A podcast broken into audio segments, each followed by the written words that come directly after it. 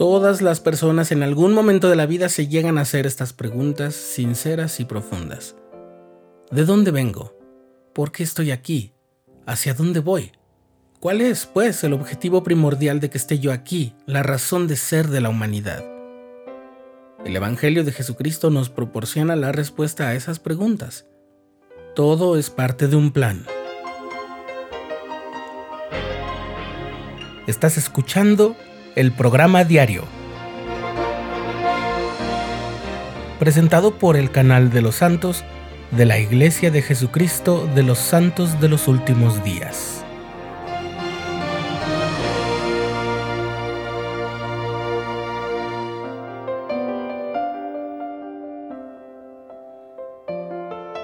Quizás las preguntas que escuchaste al inicio de este episodio te parezcan trilladas, pero créeme si te digo que en el corazón de toda persona esas preguntas llegan en algún momento a despertar de una u otra forma.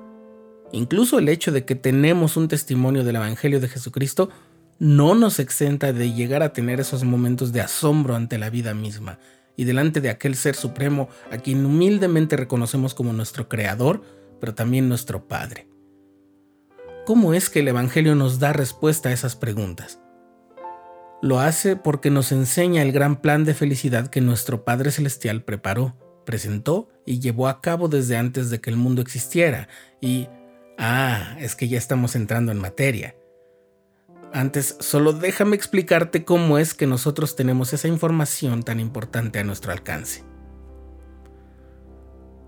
En cada ocasión que Dios ha revelado su evangelio a profetas que Él ha escogido, les ha enseñado ese panorama completo de lo que ha sido antes, lo que es presente en ese momento y lo que habrá de acontecer, porque todo ello forma parte de un plan. Así que ese plan lo sabían los profetas del Antiguo Testamento desde Adán, Enoch, Noé, Abraham, Jacob, Isaías y también los apóstoles de Jesucristo.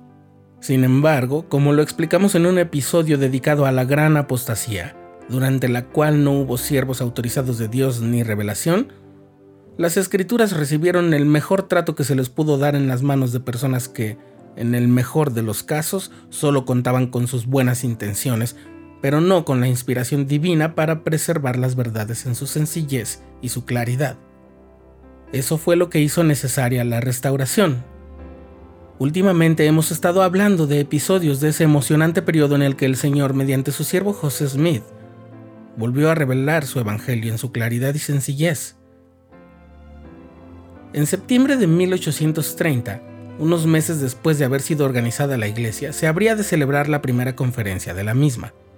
Unos cuantos días antes de la conferencia, el profeta José Smith recibió una revelación muy importante, y la recibió estando presentes seis elders de la iglesia. Una de las partes más valiosas de esa revelación es un pasaje en el que se describe el plan de salvación, al cual también se le ha llamado plan de redención, el gran plan de felicidad, el plan de nuestro Padre Celestial, el gran plan de misericordia y de otras formas.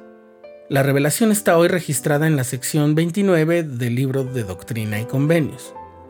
En esta ocasión no vamos a repasar aquí el texto, pero sí vamos a mencionar los puntos claves del plan de salvación. ¿En qué consiste? ¿Cómo es que responde a las preguntas del inicio del programa?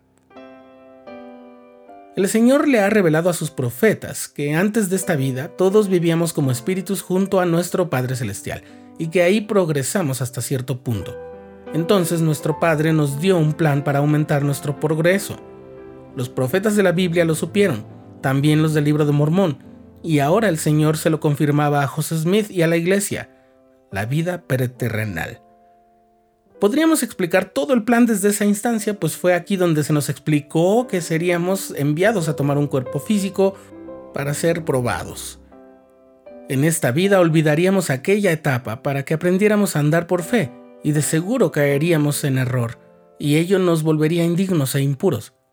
Sería imposible volver a nuestro Padre así, pero entonces también desde ese momento se nos prometió la misión divina de un Redentor.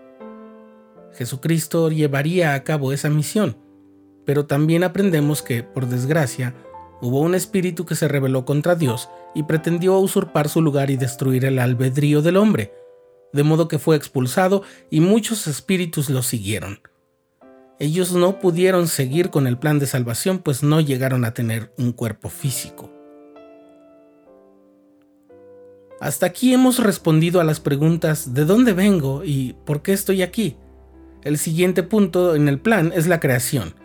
Jesucristo, por mandato del Padre Celestial, creó la tierra, el sol, la luna y las estrellas y todo lo que tenemos en este mundo para que fuera nuestro hogar durante nuestra estancia mortal. En un inicio, Adán y Eva, el primer hombre y la primera mujer, vivían en el jardín de Edén y eran inmortales, pero al comer del fruto prohibido, transgredieron el mandamiento, dice Doctrina y Convenios, por lo que yo, Dios el Señor, hice que fuese echado del jardín de Edén, de mi presencia, a causa de su transgresión, y en esto murió espiritualmente. Esa es la caída de Adán, o de Adán y Eva, que pone las condiciones de nuestra vida terrenal, especialmente la de que nuestros cuerpos estén sujetos a la muerte física. Entonces viene la expiación de Jesucristo, algo que no podemos hacer nosotros mismos, sino que era necesario que un ser perfecto y puro como Él se ofreciera en sacrificio para expiar los pecados y los males de todos. Pero además, con su muerte y su poder sobre la muerte, hace posible la resurrección. ¿Ya viste que hemos comenzado a responder a la pregunta ¿hacia dónde voy? Bien, pues gracias a la resurrección de Cristo todos vamos a resucitar y entonces nos presentaremos ante lo que el profeta Moroni llama el agradable tribunal de Cristo, en lo que conocemos como el juicio final. Gracias a esa revelación, ahora los miembros de la iglesia tenían una especie de mapa. Ya podían saber de dónde venimos, un hogar celestial, por qué estamos aquí, para obtener un cuerpo y ser probados, y hacia dónde vamos. Después de morir habremos de resucitar y nos presentaremos en el juicio sabiendo dónde estás, es un poco más fácil dirigirte a tu meta y contestar las preguntas que son más importantes.